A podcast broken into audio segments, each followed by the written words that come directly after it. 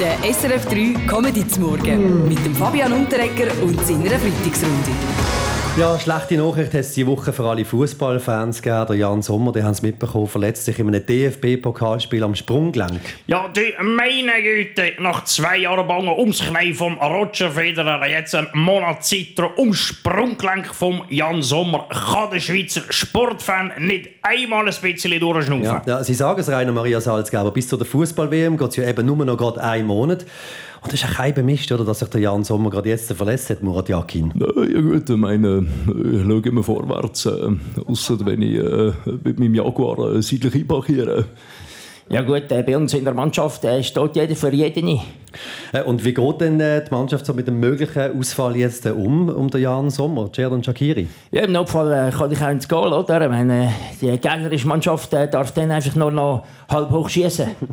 Noch vor der Fußball-WM startet jetzt die Skisaison, schon an diesem Wochenende auf dem Gletscher in Sölden, mit zwei Riesenslalom, Ja. Bastian Giro. Ja, ah, jetzt Pui. fährt man auf dem Gletscher von Selden nach Riesenslalom, aber wenn es mit der Gletscherschmelze so weitergeht, längt es bald nur noch für Minislalom. Jawohl. Ja, Problem mit den Schneeverhältnissen hat man ja auch ähm, beim übernächsten Rennen. Dann. Die haben sicher auch mitbekommen, die spektakuläre Premiere von der Abfahrt mit Start in Zermatt und Ziel dann im italienischen Cervinia.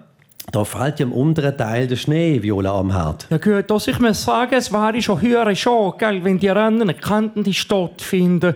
Aber ohne das Rennen hat die Region Zermatt können profitieren, gell. Immerhin haben wir nach dem Präparieren von der Piste ist in Pistenfahrzeug zu Italien noch können günstig voll tanken. Ob das Rennen in Zermatt kann stattfinden entscheidet der internationale Skiverband dann morgen. Es wird aber schwierig. Es ist einfach zu warm im Moment. Also, ich bin froh, wenn es nicht kalt wird, kann man nicht Ski fahren. Und das wäre schlecht für unsere Beziehung, beziehungsweise für meine Beziehung. Wieso denn, Caroline? Ja, genau, genau bedrückt mich der Clip jedes Mal, wenn er vor dem Skifahren die Fußhändchen anlegt. Der SRF 3 Comedy zum Morgen mit dem Fabian Unterreger und seiner Freitagsrunde. Ja, bevor wir jetzt gerade starten mit äh, all den Versammelten hier bei uns auf der Comedy-Bühne vom SRF 3 Comedy zum Morgen, müssen wir vielleicht schnell erklären, Fabian, warum wir hier einen Mischköbel jetzt gerade in der Hand haben. Ja, das ist unser Hall. Wir arbeiten ja mit den neuesten technischen Errungenschaften. Auch aus Spargründen äh, sparen wir uns Ja. so einen technischen Halt. Wir nehmen einfach den Mischköbel und schauen mal, ob das nachher funktioniert. Ja. Wichtig bei dieser Figur, die du jetzt dann gerade machst. Die Grünen. Wir jetzt. Die Grünen gehen ja nicht in den Wahlkampf um einen Bundesratssitz vom Uli Maurer. Das haben sie diese Woche bekannt gegeben. Es sei sowieso so ein, ein abgekartetes Spiel unter den grossen Parteien. Also wäre das jetzt mein erster Einsatz? Das wäre jetzt genau Well. die erste Einsatz. Meine Damen und Herren, wir von den Grünen, ich brauche jetzt den Hall. Wir von den Grünen begrüßen diese risikoreiche Reise von Herrn Gassis. Einen frei werdenden FDP-Sitz können wir viel einfacher angreifen. Ja, okay, gut. Nehmen wir das mit dem Mischköbel. Die Grünen konzentrieren sich jetzt ja auf äh, Gesamterneuerungswahlen ähm, vom äh, 2023. Dafür hat jetzt also auch noch der Zürcher SVP-Kandidat präsentiert, der Hans-Uli Vogt. Eigentlich ist er aber ähm, als Nationalrat schon zurückgetreten, oder? Ähm, es kommt die zuerst an. Sie konzentrieren sich dafür auf Gesamterneuerungswahlen. Dann würde ich sagen, zu den Gesamterneuerungswahlen jetzt, warte. Ah, da bleibt 2023 werden wir voll im Saft sein. Dafür machen wir bis dahin fraktionsweit noch eine vegane, vollkornbasierte was? Darmsanierung. Gut, also dann dafür jetzt dann eben, wie gesagt, die Frage. Dafür hat es ja so Zürcher SVP einen Kandidaten eben präsentiert, der Name vorher schon angetönt, Hans-Uli Vogt. Eigentlich aber eben Nationalrat gar nicht wirklich tätig. Ja, wenn es schon zurücktreten würde, hätte es auch, hätt's auch ich können machen Ja, Ja gut, also ein Bundesrat ohne Zürcher täte ich begrüßen, gell.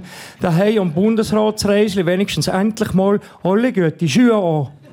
Dann vielleicht eher eine Innerschweizer Kandidatin, Frau Amherd, die Nidwaldner SVP-Finanzdirektorin Michelle Blöchlinger, kandidiert ja auch offiziell. Sie ist übrigens schweizerisch-britisch Doppelbürgerin. Ja, das wäre das Beste, was könnte passieren, oder? Briten sind wenigstens konsequent gegen die Mitgliedschaft in der EU.